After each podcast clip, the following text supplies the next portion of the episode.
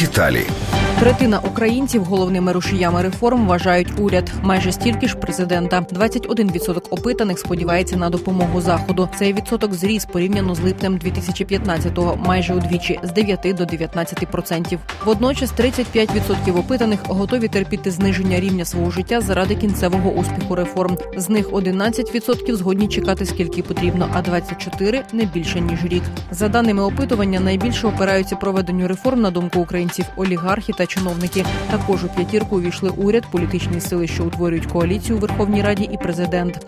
У негативі також вплив Росії 15%, політичні сили, які утворюють більшість у парламенті 12% та правоохоронні органи. Водночас найкраще себе проявили у питанні реформ громадські організації та волонтери.